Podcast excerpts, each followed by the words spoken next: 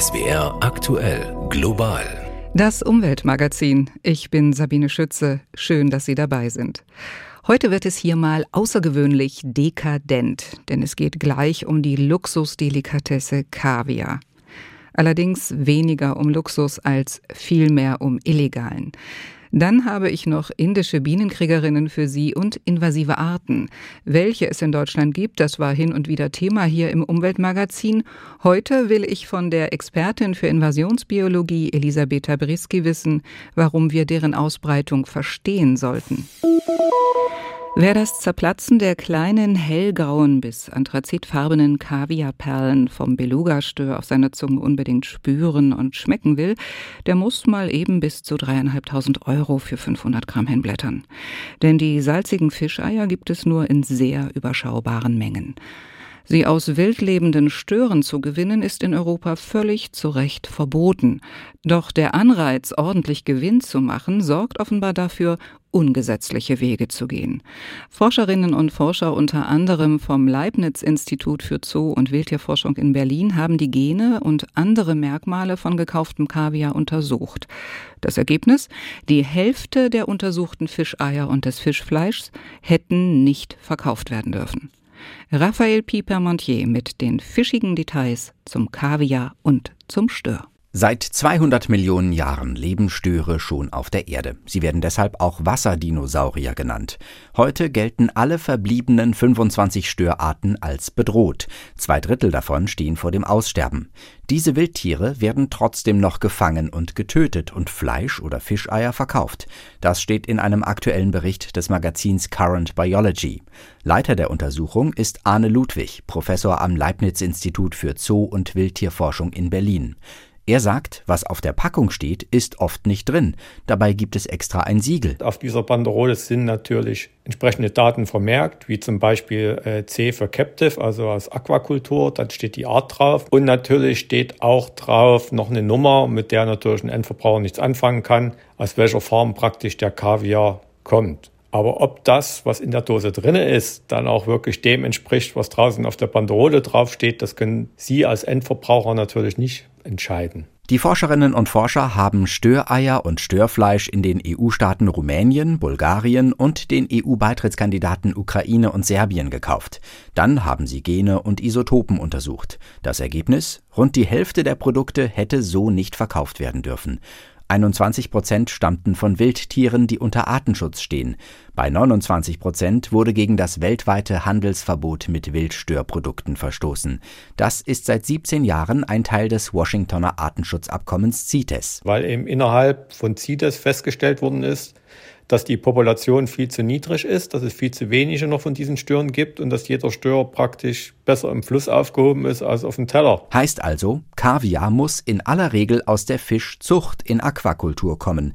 Es dürfte also gar keinen Wildkaviar mehr geben. Allerdings ist es ja so, die Kunden fragen das nach wie vor nach. Und da wird dann eben gezielt am Fischmarkt gefragt und dann sagt der Verkäufer, ja, ja, das ist hier vom wilden Stör und dann wird das halt verkauft. Und das ist auch eines der großen Probleme, dass die Kunden eben nach wie vor Aquakulturprodukte nicht als gleichwertig ansehen zu den Wildprodukten. Deshalb fordern die Forscher wirksamere Kontrollen. Als weitere Ursache vermuten sie außerdem geringe Einkünfte bei den lokalen Fischhändlern an der Donau. Das erhöhe den Druck, illegal zu fischen. Auch der Umweltverband WWF war an der Studie beteiligt. Er stellt in Frage, ob die Artenschutzsiegel auf der Packung noch funktionieren. Immerhin, in Deutschland, darauf deuten Stichproben hin, landen Wildereiprodukte zumindest nicht im normalen Handel. Trotzdem kommt Wildkaviar hierher.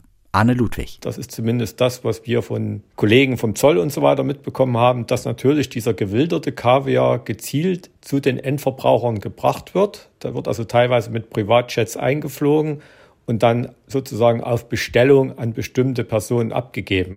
Wow, sowas macht mich richtig sauer, wenn Reichs dumm und egoistisch sind, einfach weil sie es sich leisten können.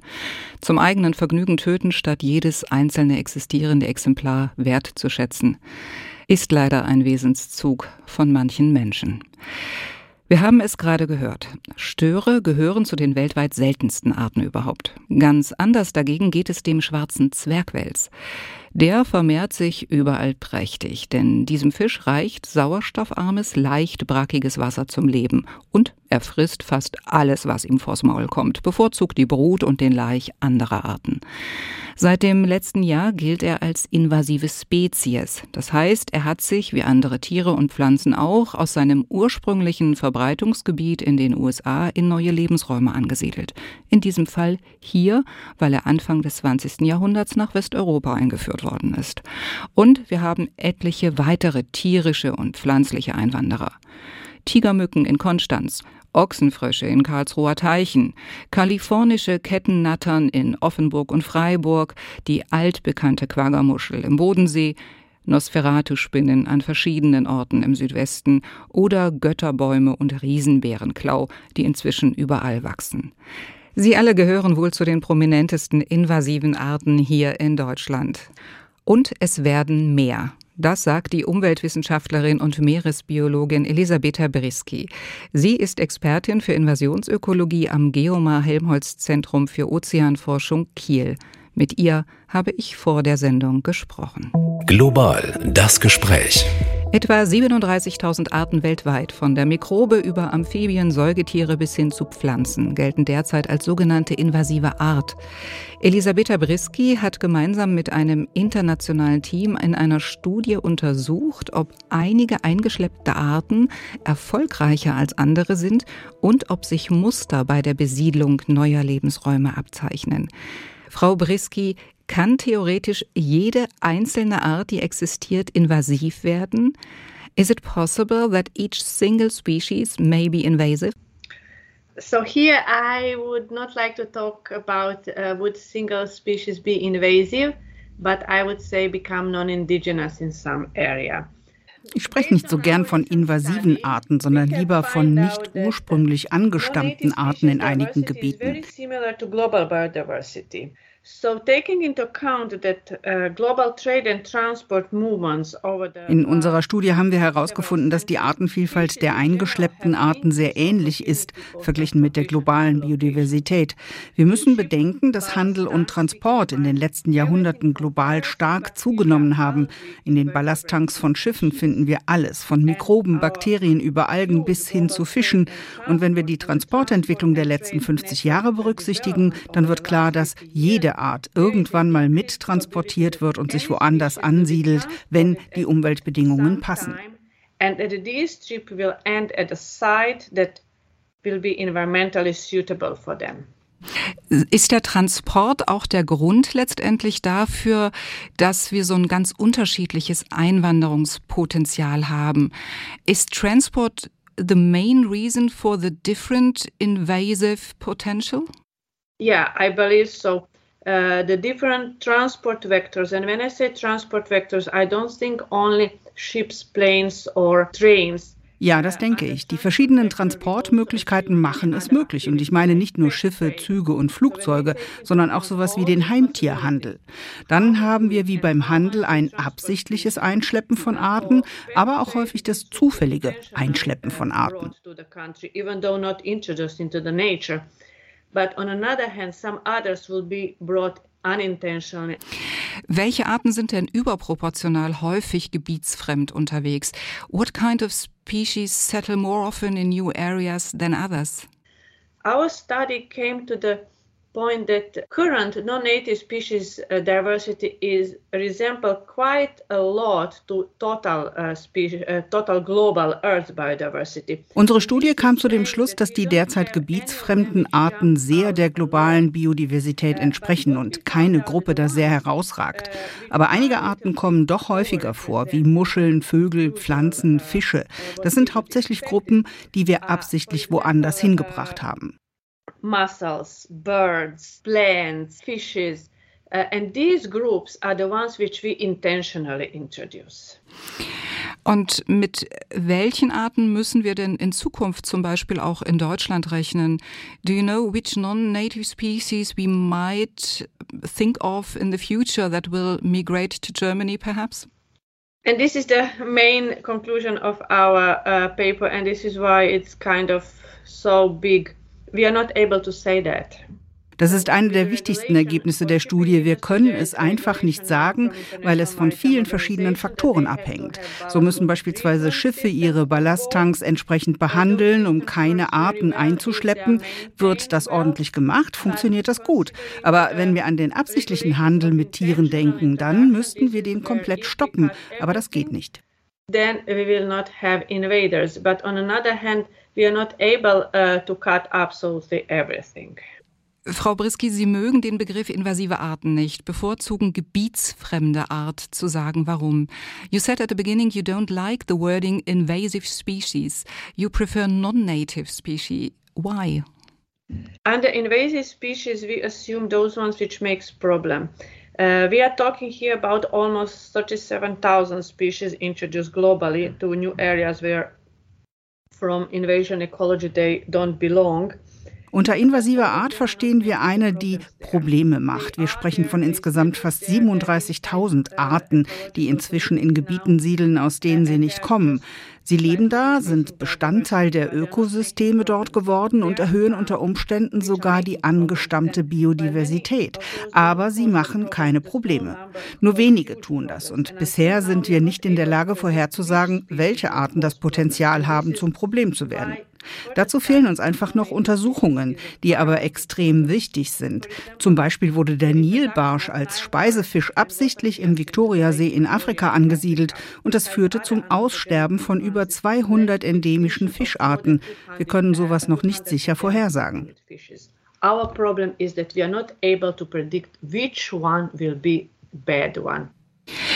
Können Sie sagen, warum dann die Ausbreitungsmuster invasiver Arten dann helfen können. Um, how can a prediction of the movement of non-native species can help somehow? Why is it so important for you to know those patterns? Uh, the knowledge on uh, and understanding the pattern of uh, and factors facilitating invasion success would help in determining management priorities and action needed to prevent new uh, introductions. Das Wissen um die Muster, warum und wie sich eine Art erfolgreich ansiedeln kann, hilft dabei, Vorsorge zu betreiben, zu priorisieren, um Neuansiedlungen rechtzeitig zu verhindern. Wir rechnen mit 36 Prozent mehr eingeschleppten Arten in den nächsten Jahrzehnten. Deshalb müssen wir uns auf die wesentlichen gefährdeten Gebiete konzentrieren, denn wir wissen nicht, wann der Bösewicht kommt. Und schon allein, weil solche Arten enorme Kosten verursachen, wäre ein Vorhersagesystem enorm wichtig. And considering that all these costs, it would be the best if we have some kind of predictive models which would say where and when we have to act. Das war Elisabetta Beriski vom Geomar Helmholtz Zentrum dazu, dass grundsätzlich jede Art irgendwann mal invasiv werden kann, wenn sie in einer Region landet, die ihrem Ursprungsgebiet ähnelt und welche Folgen das zukünftig haben kann. Von allen uns bekannten Lebewesen sind bislang etwa ein Prozent irgendwohin eingeschleppt worden. Die Ausbreitung zu verstehen und Ausbreitungsmuster zu erkennen kann uns helfen, wenn eine neue Art das bestehende Ökosystem bedroht. Erste Erfahrungen diesbezüglich haben wir schon gesammelt zwangsläufig.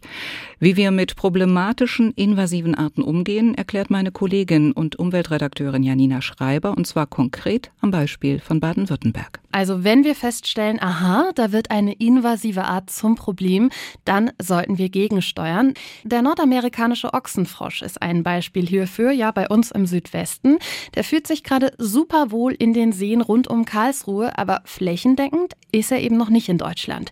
Deshalb sagt man ja jetzt, wir bejagen jagen ihn aktiv auf Booten und die Kaulquappen, die werden auch versucht aus dem Wasser zu holen. Die Hoffnung ist eben wirklich, den Ochsenfrosch dadurch vielleicht wieder bei uns auszurotten. Schwieriger wird's, wenn eine Art wirklich hier sich schon durchgesetzt hat, wie zum Beispiel der Götterbaum. Dem werden wir jetzt nicht mehr Herr, aber wir können ihn zumindest eindämmen. Also große Götterbäume, die werden jetzt nicht mehr gefällt, aber lokal versucht man eben schon kleine Bäumchen rauszureißen. Aber die effektivste Variante ist laut Bericht immer noch, dass man eben versucht zu verhindern, dass sich überhaupt eine invasive Art niederlässt, zum Beispiel über Einfuhrkontrollen. Eine Art Einfuhrkontrolle der ganz besonderen Art, und zwar eine tierische, wird derzeit in Indien ausprobiert. Hier sollen Bienen die Grenze zu Bangladesch sichern. Zu Tausenden werden sie dort demnächst bedrohlich summen und im Ernstfall auch stechen. Das Projekt der indischen Armee soll vor allem Schmuggler, Diebe und Menschenhändler abschrecken. Damit die sogenannten Bee Warriors, also die Bienenkriegerinnen, auch richtig eingesetzt werden können, werden die Einwohner von Grenzdörfern entsprechend geschult. Peter Hornung berichtet. Es könnte unangenehm werden für Eindringlinge, die künftig die Grenze von Bangladesch nach Indien illegal überqueren wollen. So heißt es im indischen Nachrichtensender India Today. Stiche, das Gesicht geschwollen, womöglich Schlimmeres. Indiens Armee will mit einem Pilotprojekt im ostindischen Bundesstaat Westbengalen die Grenze besser sichern. An die Grenzzäune sollen Bienenkästen gehängt werden. Zudem plant man Heilkräuter anzupflanzen als natürlicher Lebensraum für die Bienen. Bienenkrieger nennt sie die indische Armee. Sie sollen vor allem Schmuggler davon abhalten, den Grenzzaun zu zerschneiden. Das passiere häufig. Sie bringen Gold, Silber und Drogen über die Grenze, aber auch gestohlene Kühe. Wichtig bei diesem groß angelegten Projekt die Bewohner von Grenzdörfern. Sie werden geschult, wie man die Bienenkästen aufhängt und sie bekommen Setzlinge. Die Idee, Heilpflanzen wie Aloe Vera, die Schlafbeere Ashwagandha oder Tulsi, das indische Basilikum, sind begehrt. Die Menschen können durch einen Verkauf solcher Kräuter mehr verdienen als durch das, was sie sonst anpflanzen. Die Bienen würden den Grenzzaun künftig intelligent machen, so die Hoffnung der indischen Armee. Auch Menschenhändler aus Bangladesch sollten so abgehalten werden, Mädchen und junge Frauen nach Indien zu bringen. In einem Dorf wurden bereits die ersten vier Bienenkästen übergeben. Jetzt erwartet man Berichte, ob die Bienenkrieger tatsächlich das tun, was man sich von ihnen erhofft. Interessantes Pilotprojekt, weil durch den Anbau der Heilkräuter neben der Grenzsicherung auch noch die Lebenssituation der Menschen in den Dörfern verbessert wird. Voraussetzung, die Bienen bleiben gesund. Doch überall auf der Welt können Honigbienen von der amerikanischen Faulbrut befallen werden. Die Abgeschiedenheit von Grenzdörfern dürfte zwar das Einschleppen und Ausbreiten des Erregerbakteriums behindern, aber einmal eingetragen in den Bienenstock vernichtet die Seuche meist die komplette Brut. Und es ist fast unmöglich, die Sporen des Erregerbakteriums wieder loszuwerden, so dass häufig die kompletten Völker getötet werden. Doch es könnte eine Rettung in Sicht sein. Seit rund einem Dreivierteljahr ist der weltweit erste Impfstoff gegen die bösartige bzw. amerikanische Faulbrut in den USA zugelassen. Unser Korrespondent dort, Arne Bartram, hat in Erfahrung gebracht, wie es seit der Zulassung der Impfung läuft in den Bienenstöcken in den Vereinigten Staaten. Also der Chef der US-Imker-Vereinigung, mit dem ich gesprochen habe, der hat mir gesagt, dass es gut läuft. Er hat die Verantwortung für 19.000 Bienenstöcke und ein Teil seiner Tiere ist geimpft, von denen hat bisher keines die Faulbrut bekommen, sagt er. Und sie haben sich ansonsten aber genauso gut entwickelt wie die ungeimpften Bienen. Das klingt doch schon mal alles ziemlich vielversprechend, bleibt aber natürlich die Frage, wann der Impfstoff vielleicht weltweit eingesetzt werden könnte.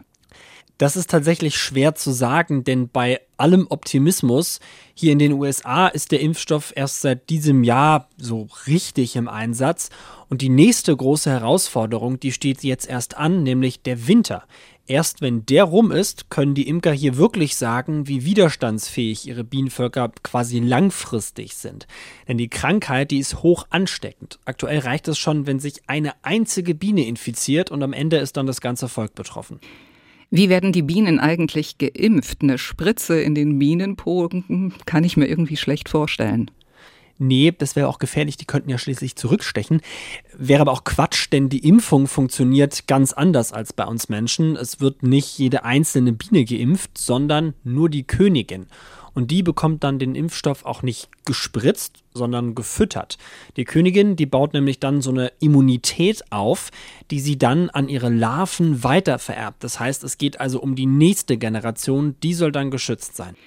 Was ja auch absolut Sinn macht, denn schließlich werden auch nur die Larven von dem Erreger dahingerafft. Erwachsenen Bienen kann er nichts anhaben, die verbreiten die Sporen aber. Und die bösartige oder auch amerikanische Faulbrut, die ist hoch ansteckend. In den USA reicht aktuell zum Beispiel ein Fall von amerikanischer Faulbrut und die ganze Kolonie wird verschlossen und der Bienenstock verbrannt. Das heißt, dass natürlich auch extrem viele Bienenstöcke dadurch komplett wegfallen und der Schaden für die Imker immer größer wird. Deshalb hoffen die Imker, dass diese Impfung und auch noch mehr Forschung dabei hilft, das Problem möglichst bald endlich in den Griff zu bekommen. In den Staaten ist die Vollbrut übrigens auch deshalb ein so gigantisches Problem, weil Bienenvölker dort in ganz anderen Größenordnungen gehalten werden als hier bei uns. In Deutschland gibt es fast nur Hobbyimker, die wiederum oft nur einige Bienenstöcke betreuen. In den USA dagegen hält ein durchschnittlicher Imker fast zweieinhalbtausend Bienenvölker meist als Wanderimker. Das heißt, dass die Bienenvölker zu riesigen Monokulturen gefahren werden, um sie dann zu bestäuben. Diese Fahrerei beginnt mit der Mandelblüte im Februar in Kalifornien, dann geht es 1000 Kilometer weiter zur Apfelblüte im März, im Mai sind dann 2000 Kilometer weiter Raps und Sonnenblumen dran und so weiter. Dabei werden jedes Mal mehrere hundert Bienenvölker gemeinsam auf Anhängern bewegt. Diese Dimensionen machen natürlich relativ schnell klar, warum eine einzige infizierte Biene hier fatal ist. Übrigens, auch wenn es naheliegend scheint, die amerikanische oder auch bösartige Vollbrot ist keine Seuche, die sich von Amerika her ausgebreitet hat. Sie wurde dort lediglich am Anfang des 20. Jahrhunderts entdeckt. Sie hören global das Umweltmagazin. Rund 12 Milliarden Euro. So viel Geld geht uns Europäern und Europäerinnen verloren, weil sich der kaputte Föhn oder Toaster nicht reparieren lässt, beziehungsweise weil es zu teuer wäre, das kaputte Gerät zu reparieren. Dass das alles andere als nachhaltig ist, leuchtet ein, ebenso, dass wichtige Rohstoffe regelrecht verschleudert werden. Deshalb hat sich diese Woche das EU-Parlament auf Maßnahmen geeinigt, um die Reparatur von Waschmaschinen, Fernsehern oder Smartphones zu verbessern. Der SPD-Europaabgeordnete René Repasi dazu. Nach Berechnung der Europäischen Kommission fallen jährlich rund 35 Millionen Tonnen Abfall an. Allein deswegen, weil Produkte viel zu früh weggeschmissen werden, anstatt sie zu reparieren. Dieses Potenzial soll nach dem Willen des EU-Parlaments mit vielen Anreizen ausgeschöpft werden. Verkäufer werden verpflichtet, innerhalb der gesetzlichen Garantiezeit eine kostenlose Reparatur anzubieten, es sei denn, sie ist teurer als ein Austausch, faktisch unmöglich oder den Verbrauchern unangenehm. Wenn ein Produkt nicht repariert werden kann, können die Hersteller ebenso ein überholtes Gerät anbieten. Bei langen Reparaturen soll ein Ersatzgerät zur Verfügung gestellt werden. Auch wollen wir den Zugang zu Ersatzteilen oder Anleitungen, Diagnosetools für alle, auch für kleinere Werkstätten garantieren. Außerdem verlängern wir die Garantiezeit um ein Jahr, wenn ein Produkt repariert wurde. Und das ist ein riesengroßer Anreiz für Verbraucherinnen und Verbraucher, ihr Produkt zu reparieren. Sagt die Grünen-Politikerin und Vorsitzende des Binnenmarktausschusses des EU-Parlaments Anna Cavazzini. Von der Richtlinie erfasst sind schwere Haushaltsgeräte wie Kühlschränke, Geschirrspüler, aber auch Smartphones, Tablets oder Fahrräder. Verbraucher, die in Zukunft ihren kaputten Staubsauger reparieren lassen wollen, können das während der Gewährleistung direkt beim Hersteller machen, der zu einer Reparatur verpflichtet ist, oder bei einer unabhängigen Werkstatt. Die Ersatzteile und Reparaturanleitungen müssen für die erwartete Lebensdauer des Produkts auch für unabhängige Werkstätten erhältlich und erschwinglich sein. Praktiken, die einer Reparatur faktisch im Weg stehen, will das Parlament verbieten. Hersteller dürfen in Zukunft auch Reparaturen nicht mehr ablehnen, falls das Produkt schon mal außerhalb des autorisierten Händlernetzes repariert wurde. Den Mitgliedstaaten bleibt es überlassen, ob sie Reparaturen auch durch finanzielle Anreize wie Gutscheine und nationale Reparaturfonds fördern. Auch im Recht auf Reparatur sind wir auf die Frage von Online-Marktplätzen gestoßen. Leider ist es uns nicht gelungen, eine Mehrheit zu finden im Parlament, um diese stärker in die Verantwortung zu nehmen, wenn sie keinen wirtschaftlich Verantwortlichen benennen können, der für die Reparatur verantwortlich ist. Und somit bleibt ein Schlupfloch für die Verbraucherinnen und Verbraucher, die aus Drittstaaten online bestellen. Sagt Grünen-Politikerin Anna Cavazzini. Im Moment können wir hoffen, dass das die einzige Kröte ist, die geschluckt werden muss, denn noch müssen sich Parlament und Länder auf die finale Fassung einigen. Dann könnte die Richtlinie noch vor der Europawahl kommenden Juni verabschiedet werden und in Kraft treten. Nachdem die Kommission dieses neue Gesetz erst vor einem halben Jahr vorgeschlagen hatte, wäre das mal eine sehr zügige Umsetzung, naja, wenn auch eine längst überfällige. Das war das Umweltmagazin Global. Ich bin Sabine Schütze. Machen Sie es gut.